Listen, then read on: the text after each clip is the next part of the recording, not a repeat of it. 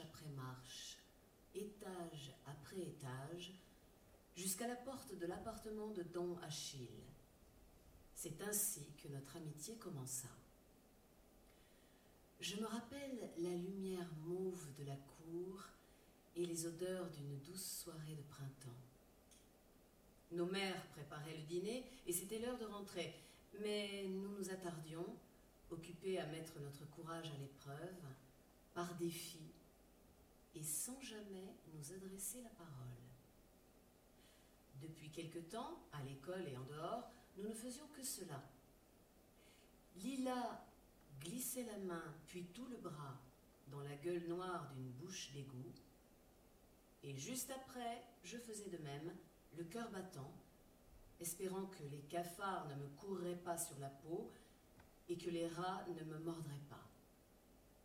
Lila grimpait jusqu'à la fenêtre de Madame Spagnolo au rez-de-chaussée, se pendait à la barre de fer où passait le fil à linge, se balançait et puis se laissait glisser jusqu'au trottoir, et moi, je le faisais aussitôt à mon tour, même si j'avais peur de tomber et de me faire mal.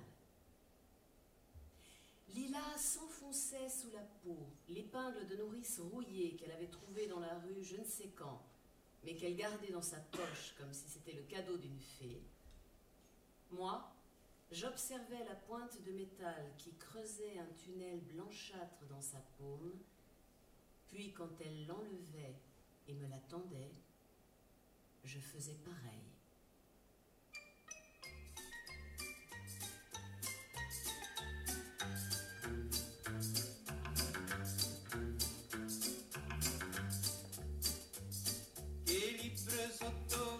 Grazia camicetta fiore blu Uopa signore nella nanda scuola pure Te piglia sigaretta quando accatta per papà Te mette già un rossetto come vide fa mamma Lazzare Ma Lazzarella come si A me mi piace sempre più E venga posta per vicino a Elle me lança un de ses regards bien à elle, immobile, les yeux plissés, et se dirigea vers l'immeuble où habitait Don Achille.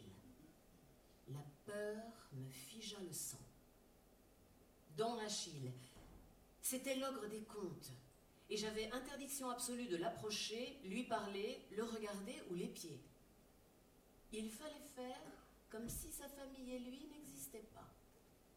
Il était craint et haï dans ma famille, mais pas seulement, sans que je sache d'où ça venait.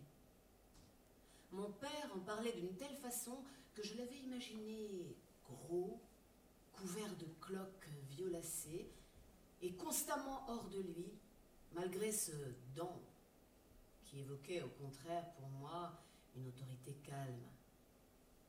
C'était un être fait de je ne sais quelle matière, fer, ou ortie, mais vivant, vivant avec un souffle brûlant qui lui sortait par le nez et la bouche. Je croyais que si je le voyais, ne serait-ce que de loin, il me planterait dans les yeux quelque objet acéré et chauffé à blanc. Et si j'avais la folie de m'approcher de la porte de son appartement, là, il me tuerait.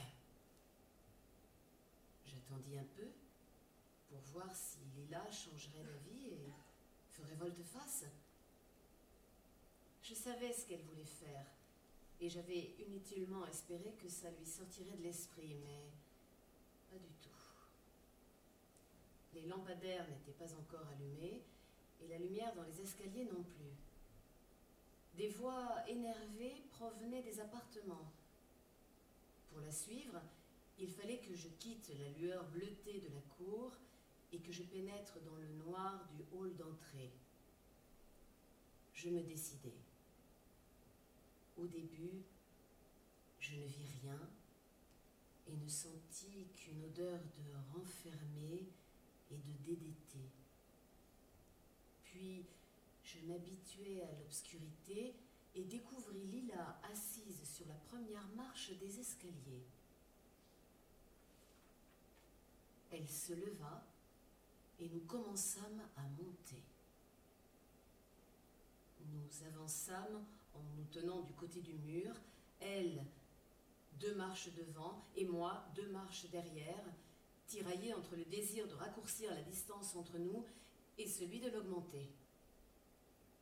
Il m'en est resté le souvenir de mon épaule frottant contre le mur décrépit et l'impression que les marches étaient très hautes, plus hautes que celles de l'immeuble où j'habitais. Je tremblais. Chaque bruit de pas et chaque éclat de voix, c'était Don Achille qui arrivait dans notre dos, ou bien qui venait vers nous avec un grand couteau, de ceux qu'on utilisait pour ouvrir le ventre des poules. On sentait une odeur d'ail frit. Maria, la femme de Don Achille, allait me mettre dans sa poêle avec de l'huile bouillante. Leurs enfants me mangeraient et lui me sucerait la tête, comme mon père le faisait avec les rougets. Nous nous arrêtâmes souvent, et à chaque fois, j'espérais que Lila se déciderait à faire demi-tour. J'étais trempée de sueur. Elle, euh, je ne sais pas. De temps en temps, elle regardait en l'air, mais je ne comprenais pas quoi.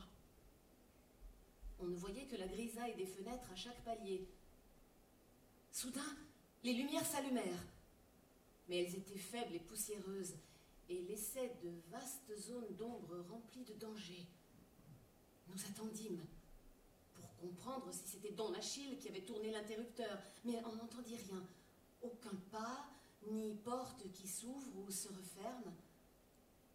Alors Lila poursuivit, et moi derrière.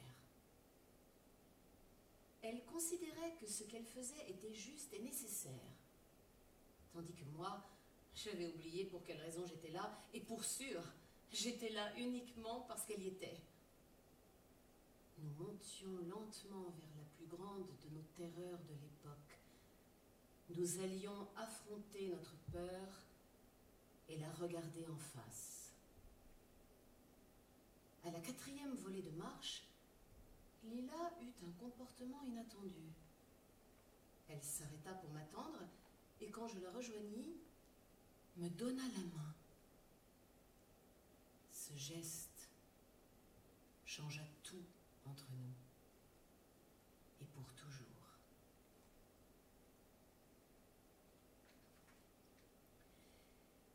Lila apparut dans ma vie en première année de primaire Et elle me fit tout de suite impression parce qu'elle était très méchante. Nous étions toutes un peu méchantes dans cette classe, mais seulement quand la maîtresse, Madame Oliviero, ne pouvait pas nous voir. Lila, en revanche, était tout le temps méchante. Un jour, elle réduisit le papier toilette en tout petits morceaux. Elle commença par glisser les fragments obtenus un à un dans l'ouverture de son encrier, puis elle se mit à les repêcher avec sa plume et à les lancer sur nous. Je fus atteinte deux fois dans les cheveux et une fois sur mon col blanc. La maîtresse hurla comme elle savait le faire, avec sa voix qui nous terrorisait, puissante et pointue comme une aiguille, et elle lui ordonna de venir tout de suite derrière le tableau pour recevoir sa punition. Lila n'obéit pas, ne parut même pas effrayée, et continua à lancer autour d'elle des bouts de papier trempés dans l'encre. Alors, Madame Oliviero, une femme lourde qui nous paraissait très vieille, même si elle devait dépasser à peine la quarantaine, descendit de son estrade en la menaçant, trébucha on ne sait trop sur quoi, ne parvint pas à rétablir son équilibre, et son visage à la cogner contre le coin d'une table. Elle resta allongée par terre comme morte. Je ne me souviens pas de ce qui se passa immédiatement après. Je me rappelle juste le corps immobile de la maîtresse, comme un tas de linge noir, et Lila qui la fixait, le visage sérieux. J'ai en mémoire de nombreux accidents de ce genre. Nous vivions dans un monde où enfants comme adultes se blessaient souvent. De ces blessures, le sang jaillissait, la suppuration survenait, et parfois, on en mourait. Une des deux filles de Madame Assunta, la marchande de fruits et légumes, s'était blessée avec un clou et elle était morte du tétanos. Le petit dernier de Madame Spagnolo était mort du croup. Un de mes cousins, qui avait alors 20 ans, alla pelleter des décombres un matin. Le soir, il était mort, écrasé, le sang lui sortant par les oreilles et par la bouche. Notre monde était ainsi, plein de mots qui tuaient. Le croup, le tétanos, le typhus pétéchial, le gaz, la guerre, la toupie, les décombres, le travail, le bombardement, la bombe, la tuberculose, la suppuration. On pouvait aussi mourir de choses qui avaient l'air normales. On pouvait mourir, par exemple, si on était en sueur et qu'on buvait l'eau froide du robinet sans s'être au préalable mouillé les poignets. Alors, tu te retrouvais couvert de petits boutons rouges, tu te mettais à tousser et n'arrivais plus à respirer. On pouvait mourir si on mangeait des cerises noires sans en cracher le noyau. On pouvait mourir si on mâchait un chewing-gum et par distraction, on l'avalait. Et surtout, on pouvait mourir si on se prenait un coup sur la tempe. La tempe était une zone extrêmement fragile et nous y faisions toutes très attention. Il suffisait de recevoir une pierre. Or, pour nous, jets de pierre, c'était la routine. À la sortie de l'école, une bande de garçons de la campagne, avec à leur tête un certain Enzo ou Enzuccio, l'un des fils d'Assunta, la vendeuse de fruits et légumes, se mit un jour à nous jeter des pierres. Ils étaient vexés parce que nous étions meilleurs qu'eux à l'école. Quand les cailloux arrivaient, tout le monde s'enfuyait, à part Lila, qui continuait à avancer d'un pas régulier et parfois même s'arrêtait. Elle était très douée pour étudier la trajectoire des pierres et les esquiver d'un mouvement calme qu'aujourd'hui je qualifierais d'élégant. Elle avait un frère plus âgé qu'elle, et peut-être avait-elle appris grâce à lui, je ne sais pas. Moi aussi j'avais des frères, mais plus petits, et d'eux je n'avais rien appris. Quoi qu'il en soit, quand je me rendais compte qu'elle était restée en arrière, je m'arrêtais pour l'attendre, même si j'avais très peur. Déjà à cette époque, quelque chose m'empêchait de l'abandonner. Je ne la connaissais pas bien et nous ne nous étions jamais adressé la parole. même si nous étions constamment en compétition, en classe comme en dehors. Mais je sentais confusément que si je m'étais enfuie avec les autres, je lui aurais laissé une partie de moi qu'elle ne m'aurait plus rendue. Cette bande de garçons venait du terre-plein de la voie ferrée et faisait provision de pierres entre les rails. Enzo, leur chef, était très dangereux. Il avait au moins trois ans de plus que nous. C'était un redoublant. Il avait des cheveux blonds très courts et des yeux clairs. Il lançait avec précision des petites pierres au bord tranchant et Lila attendait ses tirs pour lui montrer comment elle les esquivait. Ainsi, il s'énervait encore plus et elle ripostait aussitôt par des tirs tout aussi dangereux. Un jour, nous l'atteignîmes à la cheville. Et je dis nous parce que c'était moi qui passais à Lila une pierre plate dans tous les côtés. Bon. Le caillou glissa sur la peau d'Enzo comme un rasoir, lui laissant une marque rouge d'où le sang sortit immédiatement. Le garçon regarda sa jambe blessée. Je le revois encore. Entre le pouce et l'index, il tenait la pierre qu'il s'apprêtait à envoyer. Son bras était déjà levé pour la lancer, et pourtant il s'arrêta net, stupéfait. Même les garçons sous son commandement fixèrent le sang qui coulait, incrédules. Lila, en revanche, n'afficha pas la moindre satisfaction devant le bon résultat de son tir et se pencha pour ramasser un autre caillou. Je la saisis par le bras et ce fut là notre premier contact, un contact brusque et effrayé. Je sentais que la bande allait devenir encore plus féroce et je voulais que nous nous retirions. Mais nous n'en eûmes pas le temps. Enzo, malgré sa cheville ensanglantée, se remit de sa stupeur et lança le caillou qu'il avait en main. Je tenais encore fermement Lila quand la pierre la heurta de plein fouet au niveau du front, l'arrachant à moi. Un instant plus tard, elle était étendue sur le trottoir, le crâne fendu. Je ne suis pas nostalgique de notre enfance. Elle était pleine de violence. Il nous arrivait toutes sortes d'histoires, chez nous et à l'extérieur, jour après jour.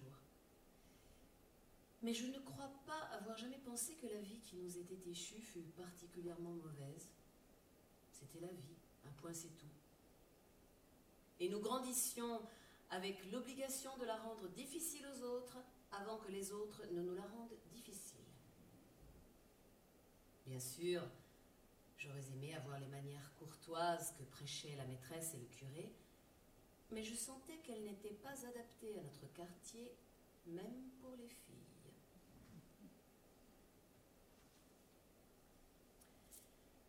Le jour où Madame Oliviero tomba de l'estrade et alla cogner sa joue contre la table, moi, comme je l'ai dit, je crus qu'elle était morte. Et il me sembla du coup que Lila aussi allait mourir à cause de la punition terrible qu'elle allait recevoir. Quand Madame Oliviero revint à l'école, vivante, elle se mit à s'occuper de Lila, non pas pour la punir, comme cela nous aurait semblé naturel, mais pour chanter ses louanges. Cette nouvelle phase commença quand la mère de Lila, Madame Cerullo, fut convoquée à l'école. Un matin, l'appariteur frappa à la porte et l'annonça. Aussitôt après, Nuncia Cerullo entra, méconnaissable. Elle, qui, comme la plupart des femmes du quartier, vivait attifée de vieux vêtements élimés et en pantoufles, apparut dans sa robe de cérémonie, mariage, communion, baptême et enterrement, tout en noir, avec un petit sac à main brillant et des chaussures dotées d'un petit talon qui faisait souffrir ses pieds gonflés.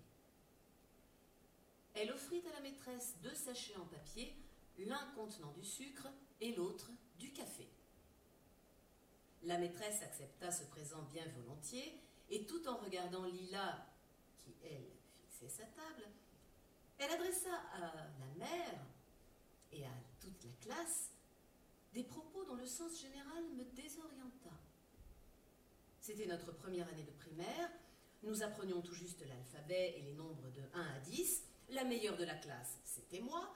Je savais reconnaître toutes les lettres, je savais dire 1, 2, 3, 4, etc. On me félicitait tout le temps pour mon écriture et je gagnais des cocardes tricolores que cousait la maîtresse. Toutefois, à notre plus grande surprise, et bien que Lila les fait tomber et envoyer à l'hôpital, Madame Oliviero déclara que la meilleure d'entre nous, c'était elle. Elle saisit un morceau de craie et écrivit un mot au tableau. Je ne me rappelle plus quoi, puisque je ne savais pas encore lire, je l'invente donc, euh, disons, euh, soleil. Puis elle demanda à Lila Cerullo, qu'est-ce qu'il y a d'écrit? Dans la classe, un silence intrigué s'installa. Lila esquissa un demi-sourire, presque une moue, puis se jeta sur le côté, tout contre sa voisine de table qui multiplia les signes d'agacement. Alors elle lut d'un ton boudeur Soleil. Noncia Cerullo se tourna vers la maîtresse et son regard était hésitant, presque effrayé. Sur le coup, Madame Oliviero n'eut pas l'air de comprendre pourquoi, dans ses yeux de mère, elle ne voyait pas l'enthousiasme qui était le sien. Mais ensuite, elle dut se douter que Nuncia ne savait pas lire, ou qu'en tout cas, elle n'était pas bien sûre qu'au tableau, il y vraiment écrit soleil. Et elle fronça les sourcils.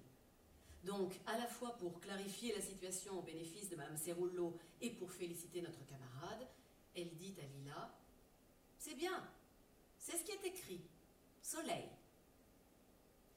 Puis elle lui ordonna Allez, Cerullo, viens au tableau. Lila se rendit au tableau en traînant, et la maîtresse lui tendit la craie. Écris. Craie, lui dit-elle.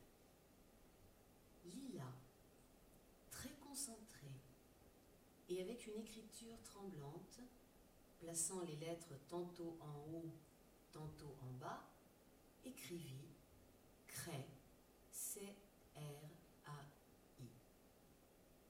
Madame Oliviero ajouta le E et Madame Cerullo, en voyant la correction, lança avec désolation à sa fille Tu t'es trompée Mais la maîtresse la rassura aussitôt Non, non, non, non, non. Lila doit s'exercer, c'est vrai, mais elle sait déjà à la fois lire et écrire. Qui est-ce qui lui a appris?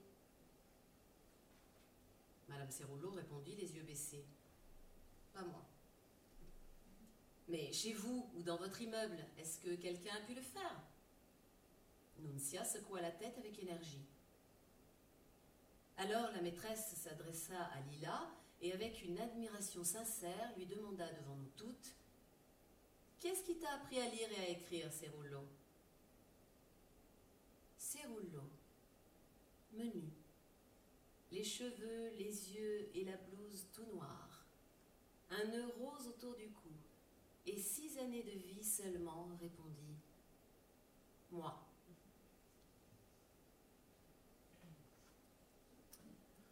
Au moins deux fois par an, le directeur obligeait ses classes à rivaliser entre elles afin de repérer les élèves les plus brillants et par conséquent les professeurs les plus compétents. Madame Oliviero aimait beaucoup cet exercice. En conflit permanent avec ses collègues, avec lesquels elle semblait parfois sur le point d'en venir aux mains, la maîtresse nous utilisait, Lila et moi, comme la preuve éclatante de son talent, elle, la meilleure institutrice de notre quartier. Du coup, il lui arrivait souvent de nous emmener dans les autres classes, même en dehors des occasions voulues par le directeur, pour nous mettre en compétition avec d'autres enfants, filles et garçons. Moi, d'ordinaire, j'étais envoyée en éclaireuse afin de sonder les compétences de l'ennemi. En général, je gagnais, mais sans trop en faire, sans humilier les maîtres ni les élèves. Pour Lila, il en allait tout autrement. En première année, elle était déjà au-delà de toute compétition possible. La maîtresse disait même qu'avec un peu de travail, elle pourrait passer directement l'examen de fin de deuxième année et à moins de sept ans, entrer déjà en troisième année. Par la suite, cet écart ne fit que croître.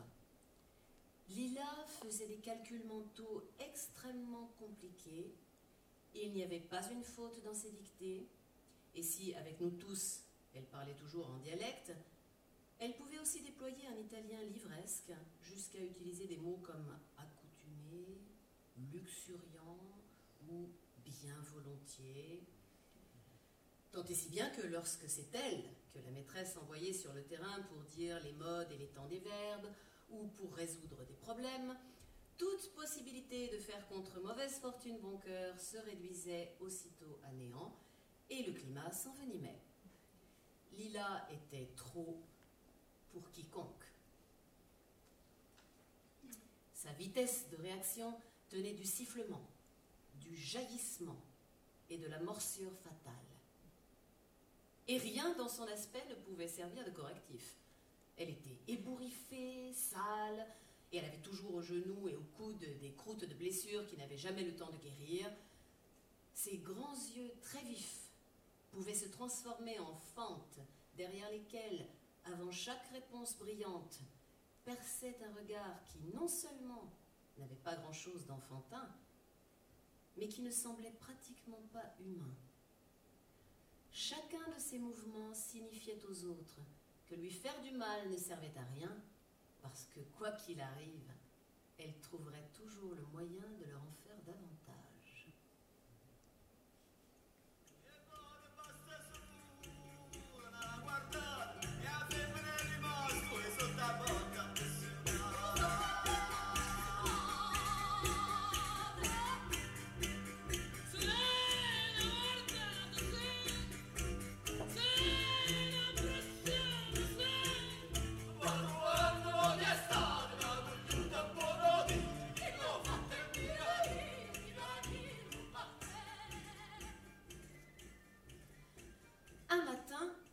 nous étions en deuxième année, on nous emmena toutes les deux, rien de moins que dans une classe de quatrième année, la classe de Monsieur Ferraro, où se trouvait à la fois Enzo Scano, le dangereux fils de la marchande de fruits et légumes, et le frère de Marisa, Nino Saratore, dont j'étais amoureuse. Tout le monde connaissait Enzo. C'était un redoublant et au moins à deux reprises, il avait été traîné de classe en classe avec un panneau autour du cou sur lequel M. Ferraro, un homme aux cheveux gris en brosse, très grand et très maigre, au visage petit et très marqué, le regard toujours inquiet, avait écrit Anne. Nino, en revanche, était si gentil, si doux et si silencieux que j'étais presque la seule à le connaître et à le chérir. Bien sûr, scolairement parlant, Enzo comptait pour moins que zéro, et nous le tenions seulement à l'œil parce qu'il pouvait avoir la main leste. Nos adversaires dans le domaine de l'intelligence, c'était Nino et, on le découvrit à cette occasion, Alfonso Caracci, le troisième enfant de Don Achille, un petit garçon très soigné, en deuxième année comme nous, qui faisait plus petit que ses sept ans. On voyait que le maître l'avait fait venir là en quatrième année, parce qu'il avait plus confiance en lui qu'en Nino, qui avait presque deux ans de plus. De cette occasion particulière, trois faits me sont restés en mémoire. Le premier, c'est que le petit Alfonso Caracci m'écrasa immédiatement. Il était calme et précis, mais le côté positif, c'est qu'il n'affichait aucun plaisir à dominer.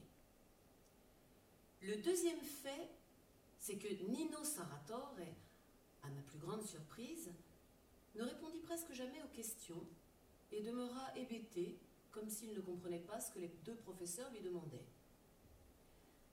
Le troisième, c'est que Lila tint au fils de Don Achille avec mollesse, comme si peu lui importait qu'il puisse l'abattre. La scène ne s'anima que lorsqu'on passa au calcul mentaux addition, soustraction, multiplication et division. Malgré la nonchalance de Lila, qui parfois restait coite comme si elle n'avait pas entendu la question, Alfonso commença à perdre des points, se trompant surtout dans les multiplications et les divisions. Du reste, si le fils de Don Achille cédait du terrain, Lila non plus n'était pas à la hauteur et, de ce fait, ils semblaient plus ou moins égaux. Mais tout à coup, quelque chose d'imprévu se produisit. À deux reprises, alors que Lila ne répondait pas ou qu'Alfonso se trompait, on entendit la voix d'Enzo Scano, chargé de mépris, qui, depuis les derniers rangs, donnait le bon résultat. Tout le monde en fut stupéfait. La classe, les maîtres, le directeur, Lila et moi. Comment était-il possible qu'un garçon comme Enzo, paresseux, incapable et délinquant, sache faire des calculs mentaux compliqués mieux que moi, qu'Alfonso Caracci ou Nino Saratore Soudain, ce fut comme si Lila se réveillait. Alfonso fut rapidement éliminé et le maître consentit avec fierté à changer promptement de champion. Un duel commença entre Lila et Enzo. Tous deux se tinrent tête longtemps. À un moment donné, le directeur supplanta le maître et fit monter le fils de la vendeuse de fruits et légumes sur l'estrade à côté de Lila. Suivi du ricanement nerveux de ses acolytes, Enzo quitta le dernier rang, en ricanant lui aussi, mais quand il s'installa près du tableau, en face de Lila, il parut taciturne et mal à l'aise. Le duel continua avec des calculs mentaux toujours plus difficiles. Le petit garçon donnait le résultat en dialecte, comme s'il était dans la rue et non dans une salle de classe. Et le maître corrigeait son expression, mais le nombre était toujours juste. Enzo eut l'air extrêmement fier de ce moment de gloire. Il semblait lui-même émerveillé de voir combien il était fort. Puis il commença à faiblir parce que Lila s'était définitivement réveillée et à présent, elle avait ses yeux en forme de fente, pleins de détermination, et répondait avec précision. Finalement, Enzo perdit. Il perdit mais sans se résigner. Il se mit à jurer et à lancer d'horribles obscénités. Le maître l'envoya s'agenouiller derrière le tableau, cependant il refusa d'y aller. Il reçut des coups de règle sur les doigts et fut traîné par les oreilles dans le coin des punitions. Ainsi s'acheva cette journée d'école. Mais dès lors, la bande de garçons se mit à nous jeter des pierres. Aucun petit garçon ne déclara jamais sa flamme à Lila, et elle ne m'a jamais dit si elle en souffrit. Giglio Spagnolo recevait constamment des déclarations d'amour, et moi aussi, j'étais très demandée. Lila, en revanche, ne plaisait pas, avant tout parce qu'elle était maigre comme un clou, sale et toujours marquée par quelques blessures, mais aussi parce qu'elle avait la langue bien pendue. Elle inventait des surnoms humiliants, et si avec la maîtresse elle déployait un vocabulaire italien que personne ne connaissait, avec nous, elle ne parlait qu'un dialecte cinglant, plein de gros mots qui coupaient court à tout sentiment amoureux. Seul Enzo fit quelque chose qui, si ce n'était pas exactement une proposition de fiançailles, était quand même un signe d'admiration et de respect. Longtemps après lui avoir fendu le crâne avec une pierre, et, me semble-t-il, avant d'être reconduit par Gigliola Spagnolo, il nous courut après sur le boulevard et, sous mes yeux incrédules, tendit à Lila une guirlande de sorbes. Et qu'est-ce que j'en fais? Tu les manges? Pas mûrs. Ben tu les fais mûrir. J'en veux pas. Jette-les alors. C'est tout. Enzo tourna les talons et partit travailler en courant. Lila et moi éclatâmes de rire. Nous parlions peu, mais chaque fois qu'il nous arrivait quelque chose, c'était l'occasion de rire. Je lui dis simplement, d'un ton amusé, Moi j'aime bien ça, les sorbes. En fait, je mentais. C'était un fruit qui ne me plaisait pas. J'étais attirée par leur couleur jaune-rouge quand elles n'étaient pas mûres, et par leur aspect compact quand elles resplendissaient au soleil. Mais lorsqu'elles mûrissaient sur les balcons et devenaient marron et molles comme de petites poires blettes, et que leur peau se détachait facilement, révélant une pulpe granuleuse dont le goût n'était pas mauvais, mais qui se défaisait d'une manière qui me rappelait les charognes de rats le long du boulevard, alors je ne les touchais même pas. Je prononçais cette phrase pour voir, espérant que Lila me les tendrait en disant Tiens, prends-les, sentais que si elle me donnait le cadeau que lui avait fait Enzo, je serais plus heureuse que si elle m'offrait quelque chose euh, à elle. Mais elle n'en fit rien. Et je me rappelle encore mon impression d'avoir été trahie quand elle les ramena chez elle. Elle planta elle-même un clou à sa fenêtre, et je la vis quand elle y suspendit la couronne.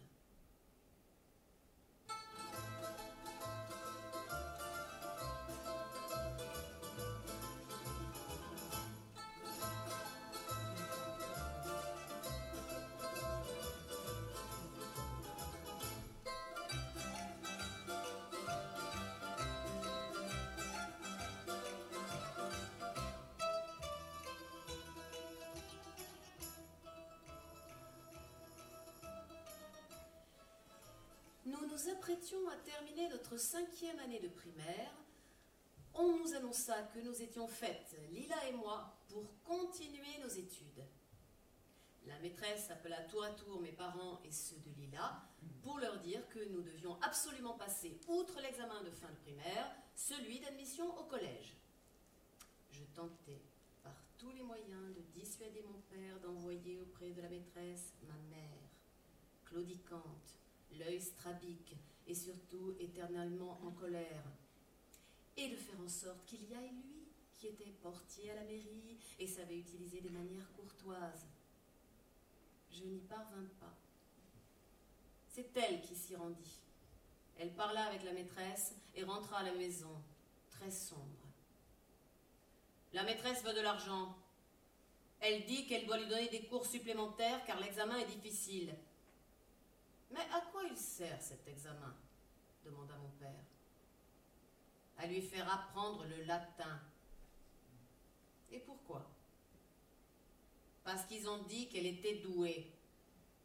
Mais si elle est douée, pourquoi la maîtresse doit lui donner des cours payants? Pour que ça aille mieux pour elle et pire pour nous. Ils discutèrent beaucoup. Au début, ma mère était opposée à cette idée et mon père indécis. Puis mon père y devint prudemment favorable et ma mère se résigna à modérer son opposition. À la fin, ils se décidèrent à me faire passer l'examen, mais toujours à la condition que si je n'étais pas excellente, ils me retiraient aussitôt du collège. Les parents de Lila, en revanche, dirent non à leur fille. Nunzia Cerullo fit quelques tentatives peu convaincues, mais son père ne voulut même pas en discuter, et il gifla Reno qui lui avait dit qu'il avait tort. Ses parents étaient même enclins à ne pas aller voir la maîtresse, mais celle-ci les fit appeler par le directeur. Alors Nunzia fut obligée de s'y rendre. Devant le refus timide et pourtant net de cette femme apeurée, Madame Oliviero, renfrognée mais calme, évoqua les merveilleuses rédactions de Lila, ses solutions brillantes à d'ardus problèmes mathématiques, et même ses dessins pleins de couleurs, qui, quand elle s'appliquait, enchantaient toute la classe, avec ses pastels de marque Giotto, chippés. Elle dépeignait de façon très réaliste des princesses dotées de coiffures, de bijoux, de vêtements et de chaussures qu'on n'avait jamais vues dans aucun livre, et même pas au cinéma de la paroisse. Quand le refus fut confirmé, Madame Oliviero finit par perdre son calme et elle traîna la mère de Lila chez le directeur comme si c'était une élève indisciplinée. Mais Nuncia ne pouvait pas céder. Elle n'avait pas la permission de son mari. Ainsi, elle ne fit que répéter non jusqu'à épuisement de la maîtresse, du directeur et d'elle-même. Le lendemain, sur le chemin de l'école, Lila me dit avec son ton habituel de toute façon, moi, l'examen, je le passe quand même. Je la crus. Car lui interdire quelque chose était inutile, nous le savions tous. Elle semblait la plus forte de nous toutes, les filles. Mais aussi plus forte qu'Enzo, Alfonso ou Stefano. Plus forte que son frère Rino. Plus forte que nos parents.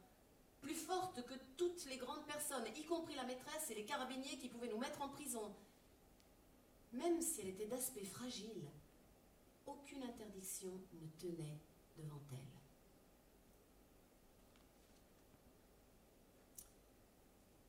Peu avant l'examen, examen de fin de primaire, Lila me poussa encore à faire l'une de ces choses que toute seule je n'aurais jamais eu le courage de faire. Nous décidâmes de ne pas aller à l'école et de franchir les frontières de notre quartier. Ça ne nous était jamais arrivé. Aussi loin que je me souvienne, je ne m'étais jamais éloignée de nos immeubles blancs de quatre étages, de notre cour, de la paroisse et du jardin public, et n'en avais jamais éprouvé le désir. Des trains passaient toute la journée au fond de la campagne. Des voitures et des camions allaient et venaient sur le boulevard.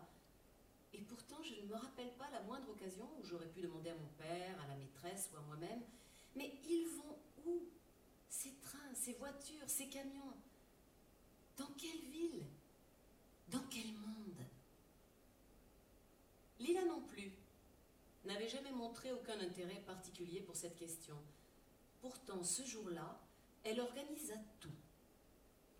Elle me dit de raconter à ma mère qu'après l'école, nous irions toutes chez la maîtresse pour fêter la fin de l'année scolaire. Quand je m'efforçais de lui rappeler que les institutrices n'avaient jamais invité toutes leurs jeunes élèves chez elles pour une fête, elle répondit que c'était précisément pourquoi il fallait raconter ça. L'événement semblerait tellement exceptionnel qu'aucun de nos parents n'oserait aller demander à l'école si c'était vrai. Comme d'habitude, je lui fis confiance. Et tout se passa exactement comme elle l'avait prévu. Chez moi, tout le monde y crut, non seulement mon père et mes frères, mais aussi ma mère. La veille, je n'arrivais pas à m'endormir. Qu'y avait-il donc au-delà de notre quartier? Au-delà de ce périmètre que nous connaissions par cœur? Derrière chez nous s'élevait une petite colline recouverte d'arbres et quelques rares constructions qui longeaient les rails brillants. Devant, de l'autre côté du boulevard, commençait une route pleine de trous qui suivait les étangs. À droite, en sortant par le portail, une plate campagne s'étendait, sans un arbre et sous un ciel énorme. À gauche, il y avait un tunnel avec trois entrées. Mais si par une belle journée on grimpait jusqu'à la voie ferrée, on voyait derrière des maisons basses, quelques murs en tuf et une épaisse végétation, se dresser une montagne bleu ciel dotée de deux sommets, l'un plus haut que l'autre. Elle s'appelait le Vésuve et c'était un volcan. Mais rien de ce que nous avions sous les yeux tous les jours ou de ce que nous pouvions voir en escaladant la colline ne nous impressionnait. Habitués par nos manuels scolaires à parler savamment de ce que nous n'avions jamais vu, c'était l'invisible qui nous attirait. Je me levai de bonne heure et fis tout comme si je devais aller à l'école. Le pain trempé dans le lait chaud, le cartable, la blouse. Comme d'habitude, j'attendis Lila devant le portail, mais au lieu de partir à droite, nous traversâmes le boulevard et partîmes à gauche vers le tunnel. C'était tôt le matin et il faisait déjà chaud.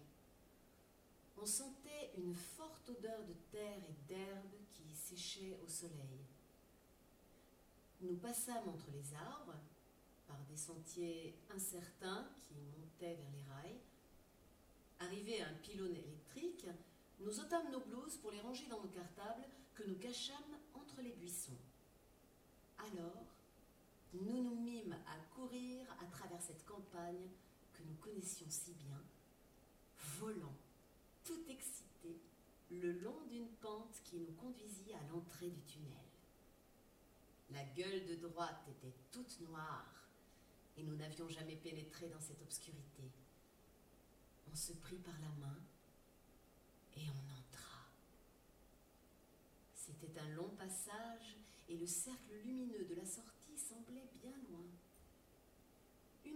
Habitués à la pénombre, étourdis par la résonance de nos pas, nous vîmes des filets d'eau argentée qui glissaient le long des parois et de grandes flaques. Nous avançâmes très tendus. Puis Lila poussa un cri et rit de la violence avec laquelle le son retentissait. Aussitôt après, je criai et ris à mon tour. À partir de là, nous ne fîmes que crier ensemble, et séparément, éclats de rire et cris, cris et éclats de rire, pour le plaisir de les entendre amplifiés. Notre tension diminua et le voyage commença. Nous avions tellement d'heures devant nous, pendant lesquelles aucun membre de nos familles ne nous chercherait. Quand je songe au plaisir d'être libre, je repense au début de cette journée, à la sortie du tunnel, à ce moment où nous nous retrouvâmes sur cette route toute droite, à perte de vue. Puis nous commençâmes à fatiguer et avoir faim et soif. Nous n'avions pas pensé à ça. Lila ralentit et je ralentis moi aussi. Je la surpris deux ou trois fois à me regarder comme si elle s'en voulait de m'avoir fait une méchanceté. Qu'est-ce qui se passait? Je me rendis compte qu'elle se retournait souvent et à me retourner moi aussi. Sa main était en sueur. Cela faisait longtemps que nous n'avions plus le tunnel, la frontière de notre quartier, derrière nous. La route, déjà parcourue, nous était désormais peu familière, comme l'était celle qui continuait à se dérouler devant nous. Les gens semblaient tout à fait indifférents à notre sort, et c'était un paysage d'abandon qui se dressait maintenant autour de nous. Des monceaux de bidons, du bois brûlé, des carcasses de voitures, des roues de charrette aux rayons brisés, des meubles à moitié détruits et de la ferraille rouillée. Pourquoi Lila regardait-elle derrière elle? Pourquoi ne disait-elle plus rien? Qu'est-ce qui n'allait pas? Je regardais mieux. Le ciel, au début était haut, semblait très bas maintenant. Derrière nous, tout devenait noir. De gros nuages très lourds s'étaient posés sur les arbres et les réverbères. Devant nous, en revanche, la lumière demeurait aveuglante, mais elle était comme poussée sur les côtés par une grisaille violacée qui semblait vouloir l'étouffer. Nous entendîmes au loin les grondements du tonnerre. Je pris peur, mais ce qui m'effraya le plus, ce fut l'expression de Lila, nouvelle pour moi. Elle était là, bouche bée, les yeux grands ouverts, et regardait nerveusement devant elle, derrière, sur le côté, en me serrant la main très fort. Est-il donc possible, me demandai-je, qu'elle ait peur? Qu'est-ce qui lui arrive? Les premières grosses gouttes tombèrent. Elles frappèrent la poussière de la route en y laissant de petites taches marron. On rentre, dit Lila. Bah, et la mer? C'est trop loin. Et la maison? Aussi. Autant aller à la mer alors? Non. Et pourquoi? Je la vis agitée comme je ne l'avais jamais vue. On aurait dit que quelque chose, quelque chose qu'elle avait sur le bout de la langue, mais ne se décidait pas à me dire, l'obligeait tout à coup à me traîner en toute hâte vers la maison. Je ne comprenais pas. Pourquoi est-ce qu'on faisait demi-tour? On avait le temps. La mer ne devait plus être bien loin. Et que l'on rentre à la maison ou que l'on continue à avancer, s'il se mettait à pleuvoir, on serait mouillé pareil. C'était un modèle de raisonnement que j'avais appris d'elle, et j'étais stupéfaite qu'elle ne l'applique pas. Une lumière violette déchira le ciel noir, et il tonna plus fort. Lila me tira brutalement, et je me retrouvai à courir sans conviction en direction de notre quartier. Le vent se leva, les gouttes se firent plus drues, et en l'espace de quelques secondes, elles se transformèrent en cascades il ne vint à l'esprit ni de l'une ni de l'autre de chercher refuge quelque part. Nous courûmes, aveuglés par l'eau, nos vêtements bientôt trempés et nos pieds nus dans des sandales usées qui avaient peu de prise sur le terrain désormais boueux. Nous courûmes jusqu'à en perdre le souffle. Puis ce ne fut plus possible et on dut ralentir. Éclair, coup de tonnerre, eau de pluie ruisselant le long de la route comme des coulées de lave, camions assourdissants qui passaient à toute allure en soulevant des vagues de boue. Nous fîmes le chemin d'un pas rapide et le cœur en tumulte. D'abord sous des trompes d'eau, puis sous une pluie fine et finalement sous un ciel gris. Nous étions trempés, avions les cheveux collés sur le crâne, les lèvres livides et le regard effaré. On retraversa le tunnel, puis on grimpa à travers la campagne. Les arbres lourds de pluie nous effleuraient en nous faisant frissonner. On retrouva nos cartables. On enfila nos blouses sèches par-dessus nos habits mouillés et on se dirigea vers la maison. Tendue, gardant les yeux baissés, Lila ne me donna plus la main. Nous comprîmes bien vite que rien ne s'était passé comme prévu.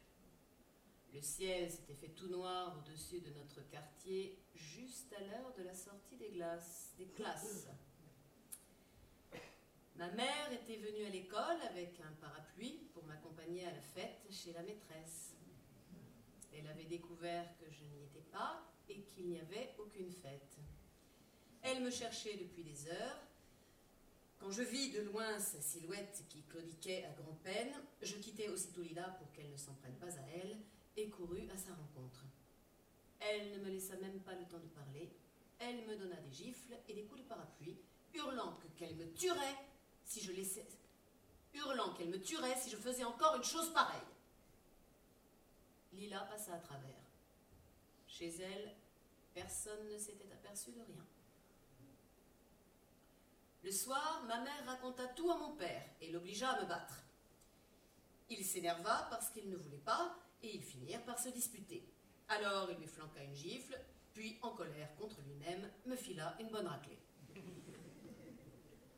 Pendant toute la nuit, je tentais de saisir ce qui s'était réellement passé.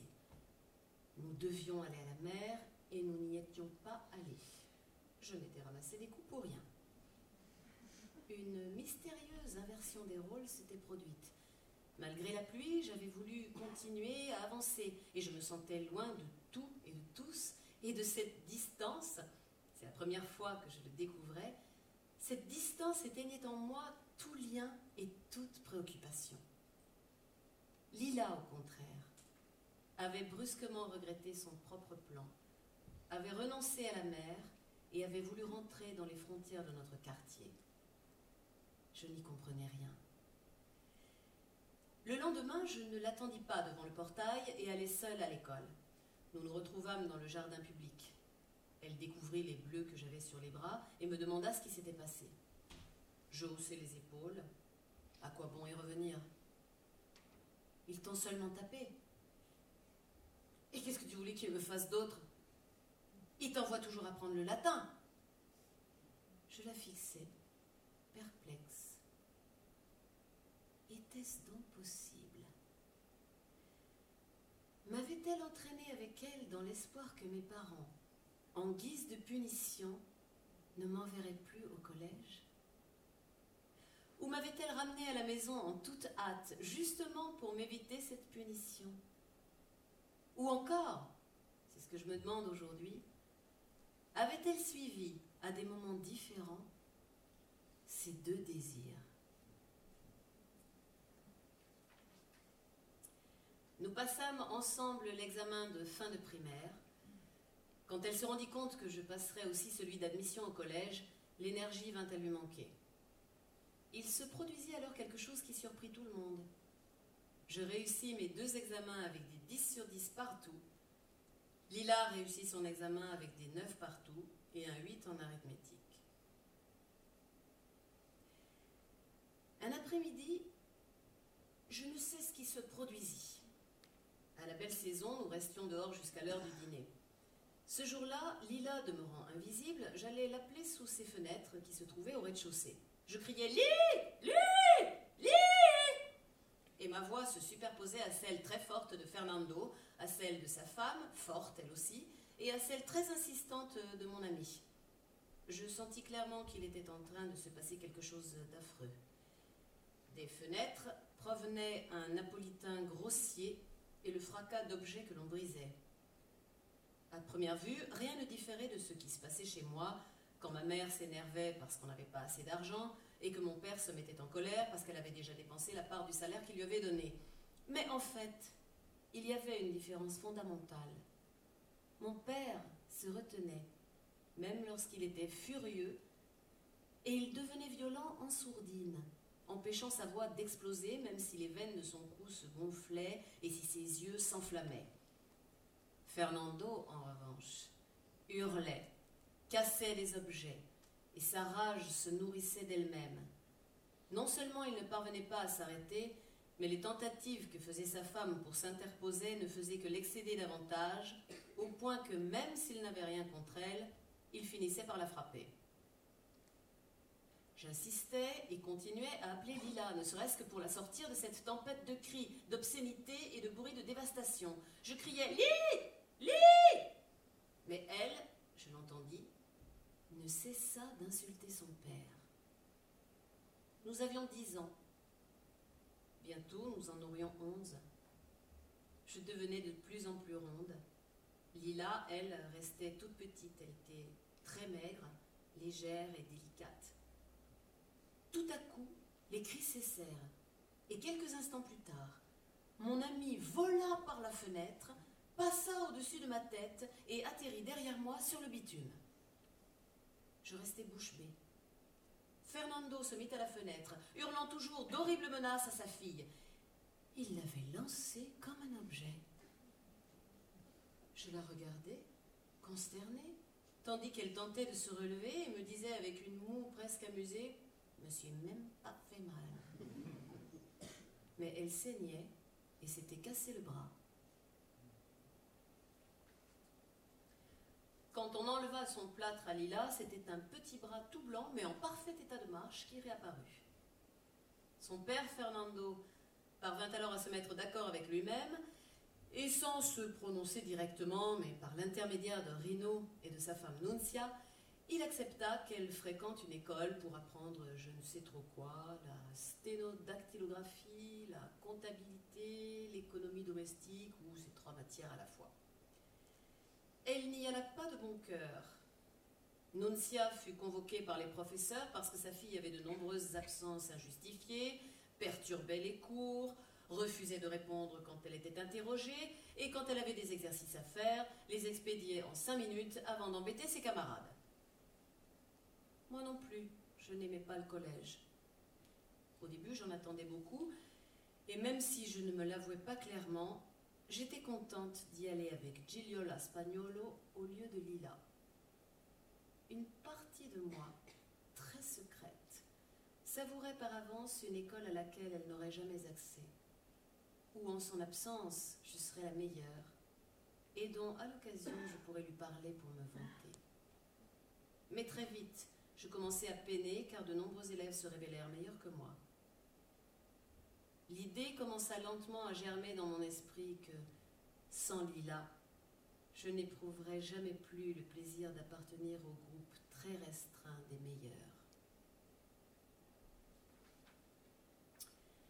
À la parution des tableaux d'honneur, ma professeure convoqua ma mère en ma présence Qu'en latin, c'était uniquement grâce à sa générosité que je m'en étais tiré, mais que sans cours particulier, je ne m'en sortirais certainement pas l'année suivante. J'éprouvais une double humiliation. J'eus honte de ne pas avoir réussi à être aussi forte qu'en primaire, et j'eus honte de la différence qu'il y avait entre la silhouette harmonieuse et bien habillée de l'enseignante et son italien qui ressemblait un peu à celui de l'Iliade, et la silhouette toute tordue de ma mère, avec ses vieilles chaussures, ses cheveux ternes et son italien bourré de fautes dues au dialecte. Ma mère aussi dut ressentir le poids de cette humiliation. Elle rentra à la maison d'humeur féroce et dit à mon père que les professeurs n'étaient pas contents de moi, qu'elle avait besoin d'aide à la maison et que je devais arrêter mes études. Ils discutèrent longuement, se disputèrent, et à la fin, mon père décida que, puisque j'étais passé dans la classe supérieure, je méritais de continuer. Je passais un été plein de torpeur, dans la cour ou aux étangs, généralement en compagnie de Giliola, qui me parlait souvent du jeune étudiant qui venait chez elle lui donner des cours particuliers et qui, à l'en croire, était amoureux d'elle. Je restais là à l'écouter, mais je m'ennuyais. De temps en temps, je voyais Lila qui se promenait avec Carmela Peluso, qui, elle, elle aussi, avait fait une école de je ne sais quoi et avait été recalée. Je sentais que Lila ne voulait plus être mon amie, et cette idée provoquait en moi une lourde fatigue, comme si j'avais sommeil. Parfois, espérant que ma mère ne me verrait pas, j'allais m'allonger sur mon lit et je somnolais. Un après-midi, je m'endormis vraiment. Et à mon réveil, je sentis que j'étais mouillée. J'allai aux toilettes pour voir ce que j'avais et découvris que ma culotte était imbibée de sang. Effrayée sans trop savoir pourquoi, craignant peut-être que ma mère ne me gronde pour m'être fait mal entre les jambes, je lavai ma culotte à fond, l'essorai et me la remis mouillée. Puis je sortis dans la chaleur de la cour. La peur faisait battre mon cœur. Je croisais Lila et Carmela et me promenais avec elles jusqu'à l'église. Je sentis que je recommençais à être mouillée, mais tentais de me calmer en me disant que c'était juste l'humidité de ma culotte. Quand ma peur devint insupportable, je murmurai à Lila Il faut que je te dise un truc. Quoi? Je veux le dire à toi toute seule. Je la pris par le bras en essayant de l'éloigner de Carmela, mais celle-ci nous suivit. Mon inquiétude était telle qu'à la fin je me confiai à toutes les deux, même, même si je ne m'adressais seulement que à Lila. Qu'est-ce que ça peut être? demandai-je. Carmela savait tout. Ça faisait déjà un an qu'elle saignait tous les mois. C'est normal, expliqua-t-elle. Les femmes ont ça par nature. Tu saignes pendant quelques jours, tu as mal au ventre et au dos, et puis ça passe. Tu es sûre oui. Le silence de Lila me poussa vers Carmela. Le naturel avec lequel elle m'avait dit le peu qu'elle savait me rassura et me la rendit sympathique. Je discutais tout l'après-midi avec elle jusqu'à l'heure du dîner. Je m'assurais qu'on ne mourrait pas de cette blessure. Au contraire, ça veut dire que tu es grande et que tu peux faire des bébés si un garçon te met son truc dans le ventre. Lila nous écouta sans mot dire, ou presque. On lui demanda si elle saignait comme nous, et on la vit hésiter. Puis, à contre-coeur, elle répondit que non. Tout à coup, elle me parut toute petite, plus petite que je ne l'avais jamais vue. Elle faisait 6 ou 7 cm de moins que moi, c'était un sac d'os, elle était toute pâle malgré les journées qu'elle passait en plein air, et elle avait été recalée, et elle ne savait même pas ce que c'était que ce sang, et aucun garçon ne lui avait jamais fait de déclaration. Ça viendra pour toi aussi, lui dit-on toutes les deux avec un ton faussement consolateur. Qu'est-ce que ça peut me foutre répondit-elle. Moi, votre machin, je l'ai pas parce que je veux pas l'avoir. Ça me dégoûte. Et celles qui l'ont, elles me dégoûtent aussi. Elle était sur le point de s'en aller, mais elle s'arrêta et me demanda C'est comment le latin? J'adore. Tu es bonne? Très. Elle y réfléchit, puis bougonna. Moi, c'est exprès que je me suis fait recaler. Je ne veux plus jamais aller à l'école. Et qu'est-ce que tu vas faire? Ce que j'ai envie. Elle nous planta là, au beau milieu de la cour, et s'en alla. On ne la vit plus pendant tout le reste de l'été.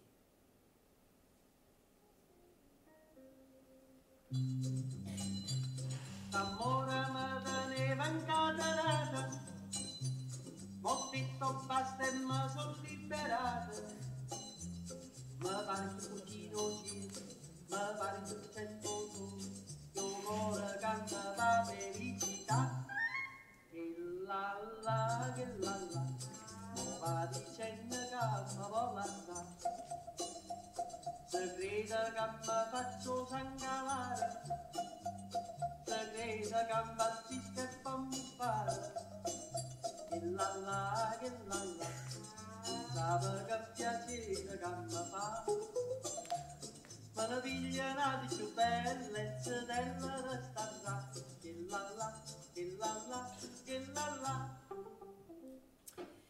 Une période de malaise débuta.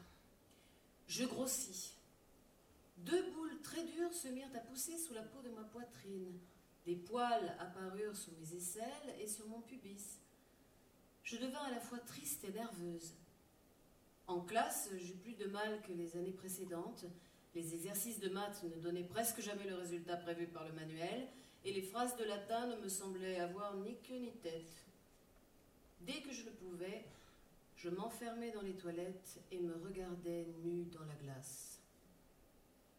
Je ne savais plus qui j'étais. Le doute me vint que j'allais changer de plus en plus, jusqu'à ce que ma mère finisse par sortir de moi pour de bon, boiteuse et l'œil de travers, et alors personne ne m'aimerait plus. Je pleurais souvent et brusquement. Puis ma poitrine, de dure qu'elle était, se fit au contraire plus grasse et plus molle. Je me sentis possédée par des forces obscures qui agissaient à l'intérieur de mon corps et j'étais tout le temps angoissée. Un matin, à la sortie des classes, Gino, le fils du pharmacien, me suivit dans la rue. Ses camarades, m'expliqua-t-il, racontaient que mes seins n'étaient pas des vrais et que je me mettais du coton. Il parlait et riait en même temps. Il ajouta que lui, au contraire, pensait que c'était des vrais, qu'il avait même parié 20 lires dessus. Il dit enfin que s'il gagnait, il garderait 10 lires pour lui et me donnerait les 10 autres. Mais je devais lui prouver que je ne mettais pas de coton. Cette requête me fit très peur. Comme je ne savais pas comment réagir, j'eus recours délibérément au ton effronté de Lila. Donne-moi d'abord les dix lires. Alors c'est moi qui ai raison? Ouais. Il partit en courant et je m'en allais Mais il me rejoignit peu après en compagnie d'un autre garçon de la classe dont je ne me rappelle pas le nom, un enfant très maigre avec du duvet noir au-dessus des lèvres. Gino m'expliqua. Il doit voir lui aussi, autrement les autres ne croiront pas que j'ai gagné. Je me servis à nouveau du ton de Lila. L'argent d'abord. Et si tu te mets du coton? J'en mets pas. Il me donna les dix lires et nous montâmes tous les trois en silence jusqu'au dernier étage d'un immeuble qui se trouvait à quelques mètres du jardin. Là, près de la petite porte en fer qui donnait sur la terrasse, dessinée de manière bien nette par d'étroits filets de lumière, je soulevai mon chemisier et montrai mes seins. Les deux garçons restèrent là, immobiles, à les regarder, comme s'ils ne pouvaient pas en croire leurs yeux. Puis ils firent demi-tour et s'enfuirent dans les escaliers. Je poussai un soupir de soulagement et allai m'acheter une glace au bar Solara. Cet épisode est resté gravé dans ma mémoire. J'expérimentais pour la première fois la force d'attraction que mon corps exerçait sur les hommes. Mais surtout, je me rendis compte que Lila agissait comme un fantôme exigeant, non seulement sur Carmela, mais aussi sur moi. Dans une circonstance comme celle-ci, si j'avais dû prendre une décision dans le désordre total de mes émotions, qu'est-ce que j'aurais fait? Je serais partie en courant. Et si j'avais été avec Lila Je l'aurais tiré par le bras en murmurant ⁇ Oh, ça va !⁇ Et puis, comme d'habitude, je n'aurais pas bougé, simplement parce qu'elle aurait décidé de rester, comme elle le faisait toujours. En revanche, en son absence, après une brève hésitation, je m'étais mise à sa place. Ou plus exactement, je lui avais fait de la place en moi-même. Si je repensais au moment où Gino avait avancé sa requête, je sentais avec précision comment je m'étais retirée en moi-même et comment j'avais mimé le regard, le ton et le geste de Lila dans des situations de conflit ouvert.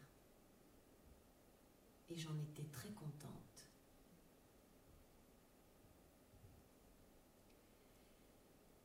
Quand je passais avec ma glace devant le magasin de Fernando et aperçus Lila occupée à ranger ses chaussures sur une longue étagère, je fus tentée de l'appeler et de tout lui raconter pour savoir ce qu'elle en pensait. Mais elle ne me vit pas. Et je continuais mon chemin.